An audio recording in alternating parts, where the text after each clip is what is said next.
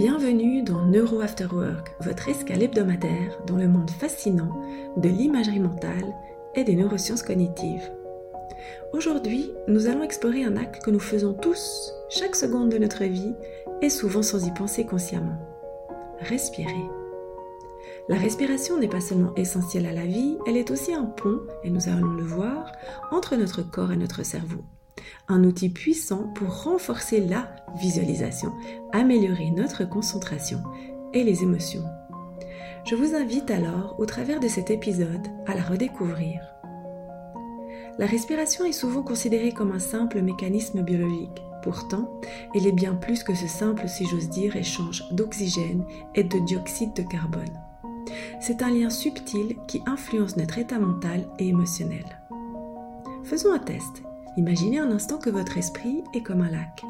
Lorsque vous êtes stressé ou distrait, la surface de ce lac s'agite, rendant difficile l'imagerie mentale, claire de vos objectifs ou la gestion de vos émotions. La respiration consciente va venir apaiser ces vagues, permettant à l'eau de redevenir calme, limpide, comme un miroir. Les recherches en neurosciences ont mis en lumière ces mécanismes par lesquels la respiration consciente peut influencer notre cerveau et notre état émotionnel et créer ce lac. Je vous explique.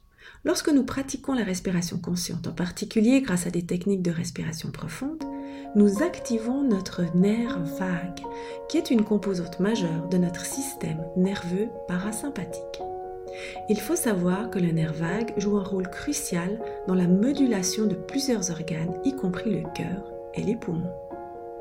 En stimulant donc notre nerf vague par la respiration profonde, nous induisons une réponse de relaxation dans le corps, plus exactement nous diminuons notre fréquence cardiaque et faisons baisser notre pression artérielle.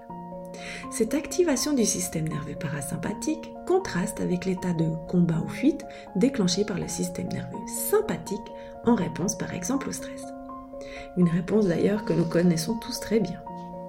Sur le plan cérébral, des études ont montré que la respiration consciente peut influencer l'activité de certaines régions de notre cerveau, comme l'amygdale, qui est impliquée dans la gestion des émotions, ou encore le cortex préfrontal, qui est associé à l'attention à la prise de décision. En modulant l'activité de ces régions, la respiration consciente nous permet donc de réguler nos réponses émotionnelles et d'améliorer notre concentration. Comme vous le comprenez à présent, la respiration consciente n'est pas seulement une pratique de relaxation, mais elle a aussi des effets mesurables et bénéfiques sur le fonctionnement de notre cerveau et de notre système nerveux. Pour revenir à l'imagerie mentale, la respiration nous sert alors d'encre pendant nos séances de visualisation. En focalisant notre attention sur notre respiration, nous éloignons les fameuses distractions et restons centrés sur l'image ou l'objectif que nous visualisons.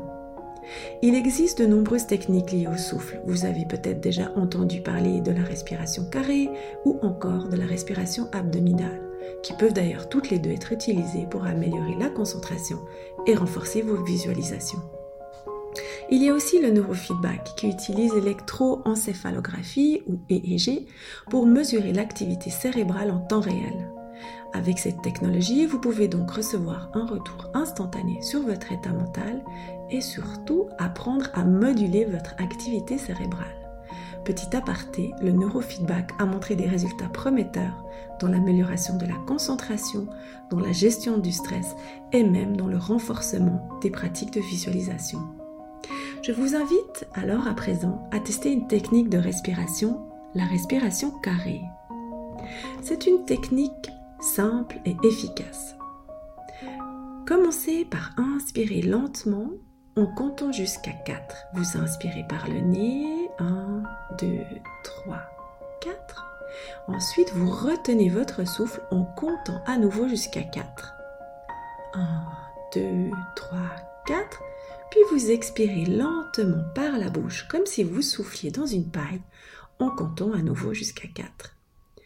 Et enfin, vous faites une dernière pause en retenant votre souffle toujours en comptant jusqu'à 4. Vous pouvez répéter cet exercice plusieurs fois et vous allez observer petit à petit combien votre esprit va se calmer. Comme toujours, c'est en pratiquant régulièrement que nous arrivons à des résultats intéressants. Alors, osez utiliser votre respiration autrement et à la transformer en une alliée. Elle vous permettra de naviguer avec sérénité dans les méandres de votre imagination tout en restant ancré dans votre corps. En résumé, la respiration est bien plus qu'un simple acte automatique. C'est une porte vers une meilleure compréhension de nous-mêmes, une clé pour débloquer le potentiel de notre cerveau. En comprenant et en utilisant la puissance de la respiration, nous pouvons non seulement améliorer notre pratique, mais aussi enrichir chaque aspect de notre vie. Notre cerveau est unique et il est de notre devoir d'en prendre soin. Voilà, cet épisode touche à sa fin. Merci de votre écoute et au plaisir de vous retrouver la semaine prochaine. Et si vous souhaitez être averti des prochains épisodes, activez les notifications ou abonnez-vous sur les plateformes en tapant Neuro After Work. Je vous souhaite un excellent week-end et vous dis à tout bientôt